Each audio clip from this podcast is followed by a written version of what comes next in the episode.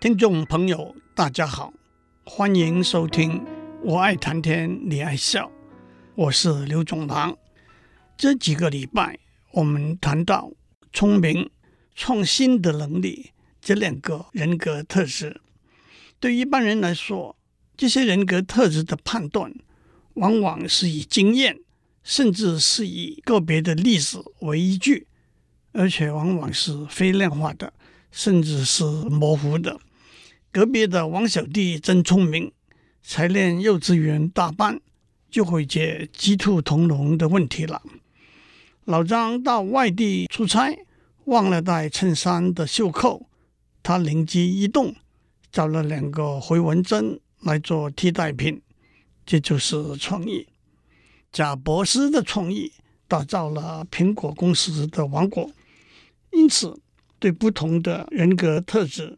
心理学家建立了理论和模型，设计测验的方法，并且经由实验和数学分析来验证测验的结果。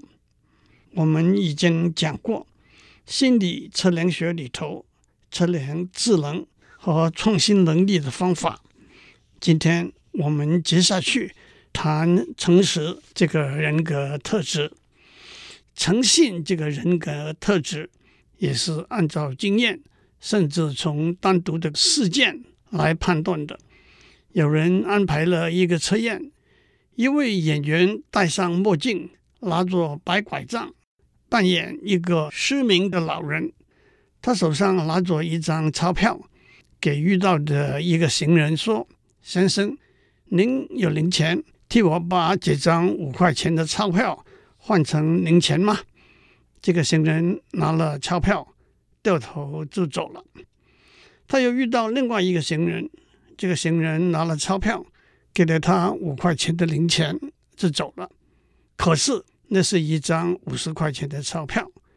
只有第三个人告诉老先生说：“这是一张五十块钱的钞票。”早上九点钟，期中考开始，考试刚刚结束。四个同学匆匆忙忙冲进教室，跟老师说：“我们昨天开车去做周末旅游，早上算准时间赶回来参加期中考。可是半路上汽车的一个轮胎爆了，我们只好下车把轮胎换了，赶路回来，所以迟到了。请老师让我们补考。”老师说：“好，你们四个人。”坐在课堂的四个角上，他们坐好了，打开试卷，只有一个题目：汽车的四个轮胎中哪一个爆了？接下来，让我们也是从心理学的观点来多谈一下诚实这几个人格特质。诚实就是一个人外在言语和行为所表达的。和他内在所知道和相信的是一致的，因此对自己而言，诚实就是坚定和坚持；和他人相处而言，诚实就是可信和可靠。不过，让我趁这个机会交代一个不在我们讨论的重点之内的观念：说谎就是不诚实，但是善意的谎言，英文叫做 white lie。白色的谎言是让听到的人开心，却没有不好的后果的谎言。一个朋友生病了，我们去探病，看到他形容憔悴，就会说：“您今天的气色很不错。”朋友送给您一个礼物，您很开心地说：“太美丽，太可爱了，您真是深得我心。”虽然你并不喜欢。甚至讨厌这个礼物。从心理学的观点来看，一个人为什么会有诚实或者不诚实的行为呢？一个理论是，这包括了外在的因素和内在的因素。外在的因素可以说是基于所谓经济人的假设。经济人英文是 economic man，中文也翻成实力人。或者为利人和经纪人相对的观念是道德人或者社会人。这个假设最早由十八世纪英国经济学家亚当·斯密所提出的。他认为人的行为动机源自经济的诱因，那就是要争取最大的经济利益。他在《果富论》里头一句名言是：“我们不能期待我们的晚餐是来自屠夫、酿酒人和面包师傅等人的仁慈和爱心，它是来自这些人自己的势力。因此。”影响一个人诚实或者不诚实的行为，有三个外在的因素：第一，能够获得的外在的利益的多寡；第二，被揭发的几率的高低；第三，受到的惩罚的轻重。这可以说是大家都可以体会，甚至对不起，允许我说，或多或少都经验过的考量。能够有二十亿美元存在瑞士的银行，难免触动贪污的念头，因为能够获得的利益实在太大了。半夜里仓库里四顾无人，顺手牵羊拿一台新的手机放在口袋里头，应该是神不知鬼不觉吧。妈妈买了一大罐饼干，偷吃几块，顶多也不过被念一两句。那是很小的惩罚，但是同时影响一个人诚实或者不诚实的行为，还有内在的因素。心理学家指出，在一个共同生活的环境里头，基于教育、经验和其他因素，每个人会形成衡量他自己行为的内在的准则，合乎这个准则的行为。会带给他正面的满足的感觉，违反这个准则的行为会带给他负面的罪恶不安的感觉。这个内在的准则，也就是所谓一个人的良知。一个直接的证据是脑神经科学家经由大脑影像发现，大脑对来自内在循规蹈矩。利他益众的行为的反应和来自外在的佳肴美食、金钱礼物引起的反应是相同的，但是和来自外在的因素相似，内在的准则也不是铁板一块，就有两个面向。一个面向是什么行为合乎内在的准则，什么行为不合乎内在的准则。可能有若干模糊的灰色地带。换句话说，内在的准则往往是有伸缩性的，也就是说，内在的准则可以在不同的情境调整，因而做出不同的反应。开会时顺手拿了公司放在桌上价值十块钱的原子笔，没什么了不起。可是，在公司餐厅喝了一杯十块钱的咖啡不付钱就不行了。解释是，开会时放在桌上的原子笔，可能是公司认为不少人会顺手牵羊把笔拿走，因此要把原子笔的费用列入开会的费用之内。讲到这里，还有一个小故事：二零一一年四月，捷克的总统。克劳斯出访智利，和智利的总统皮内拉谈好了合作条约。在签字仪式中，签完字之后，克劳斯总统顺手把签字用的笔放到口袋里头去了。这本来就是小事一桩，可是签字用的笔是一支相当名贵的笔，而且当克劳斯总统。在把玩了这支笔一阵子之后，静悄悄地把笔放在口袋的表情和过程都给录下来了，成为一个小小的笑话，也引起这算不算是偷窃的一个争论。当然，内在的准则的可伸缩性是由本人自己衡量决定的，伸缩性越大，做出不诚实的行为的可能就越高了。这也正是小时头针，大石头精这句话的意思。但是同时，心理学家认为内在的准则的伸缩性并不是有无限上纲的。换句话说，小时偷针，大时未必偷金。内心的准则不是铁板一块的另一个面向，是如果不被提醒，内心的准则会被忽略，而导致不诚实的行为。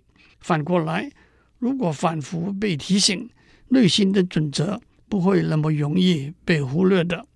一个比喻是，在高速公路上开车的时候，时速要保持在一百公里以下。如果路旁每隔一段距离有一个限速一百公里的标志，开车的人就不会那么容易超速。反过来，路旁没有或者只有少数的限速的标志，开车的人往往就会忽略了速度的限制了。讲到这里，让我做一个总结。我们问：为什么一个人会有诚实或者不诚实的行为呢？心理学家有不同的理论来解释。我在上面讲的是一个人诚实或者不诚实的行为。既受外在的因素，也受内在的准则的影响，而且外来的因素和内在的准则往往是因人、因时、因地，更因事而改变的。这些理论也需要经过实验来验证。不过，这些我就不在这里多讲了。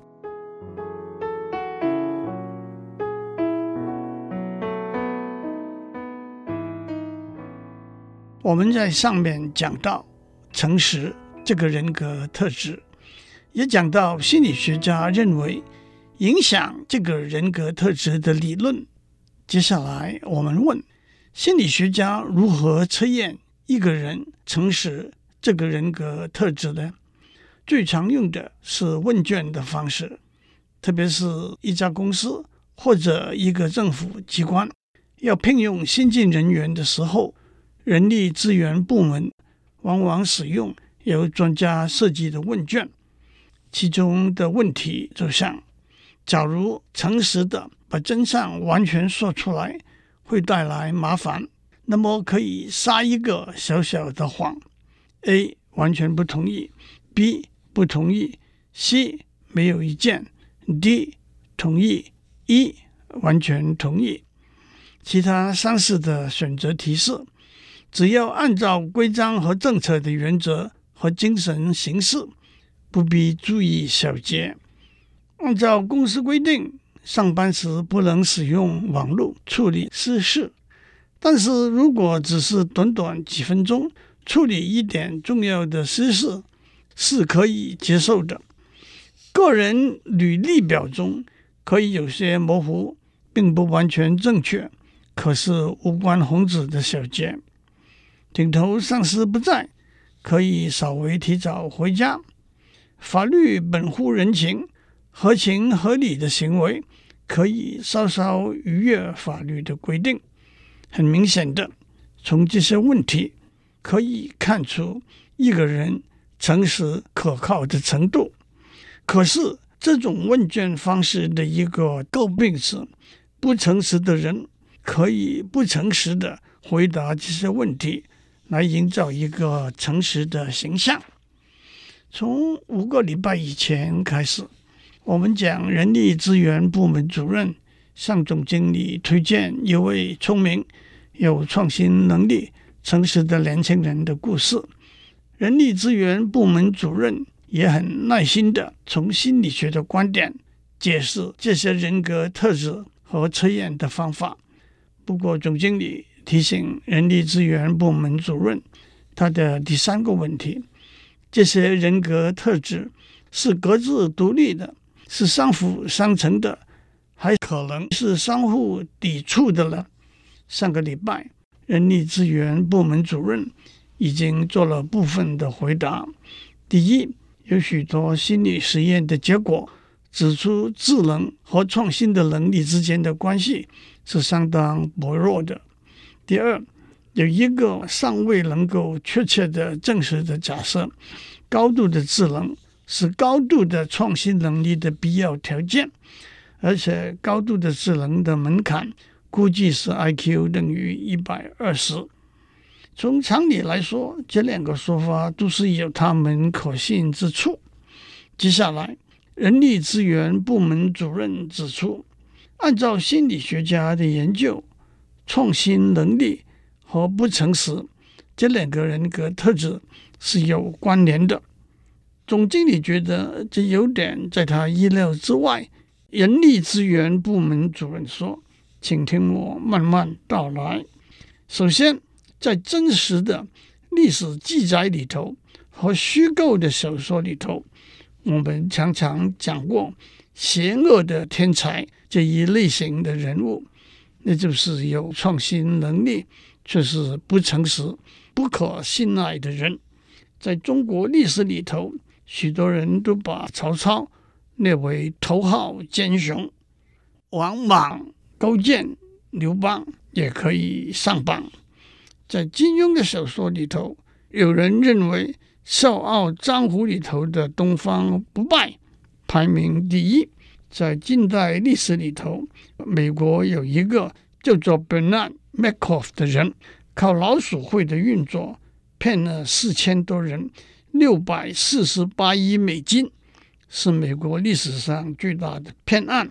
他被判坐牢一百五十年。现在还在狱中服刑。从心理学的观点来说，心理学家指出，创新的能力的两个重要思考方式是发散思维 （divergent thinking） 和认知弹性 （cognitive flexibility）。也就是创新的能力主要基于广阔，那就是 divergent，和灵活，那就是 flexible 的思考方式。因此，当一个有创新能力的人受到利益，包括金钱、权力的诱惑的时候，他会想到不同的方法去规避法律章程的限制，找出法律上的漏洞。他会有弹性的调整他行为的内在的准则，而做出不诚实的行为。几年以前，有两位心理学家。做了一连串的实验，来找出智能、创新的能力和诚实这些人格特质之间的关系。参与实验的是大约一百个大学生，他们接受两个不同的智能测验。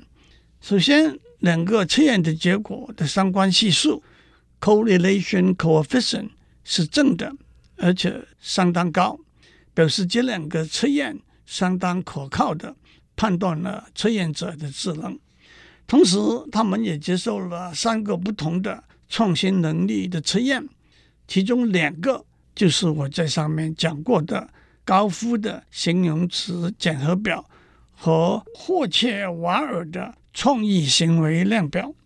同样，三个测验的结果的相关系数是正的，而且也相当高，表示这三个测验。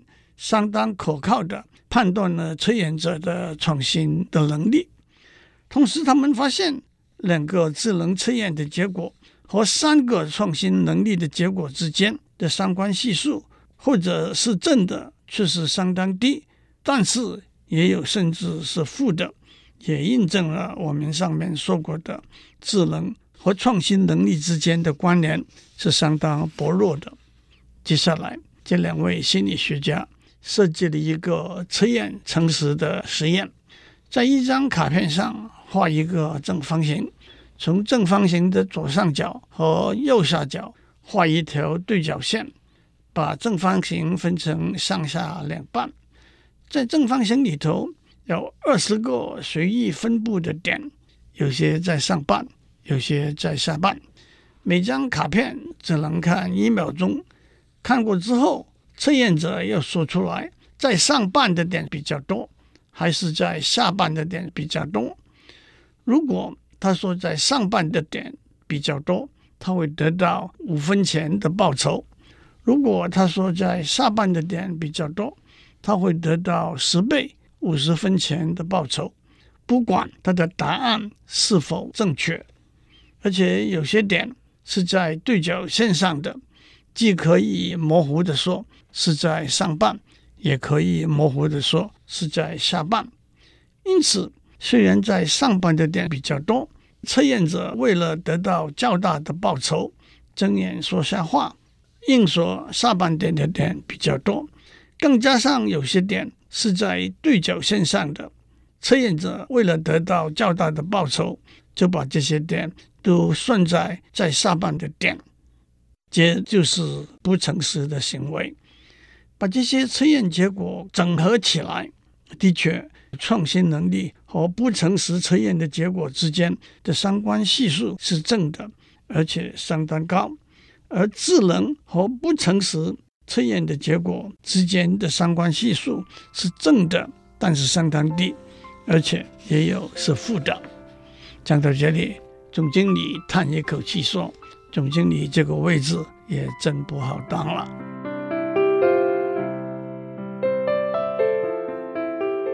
以上内容由台达电子文教基金会赞助播出。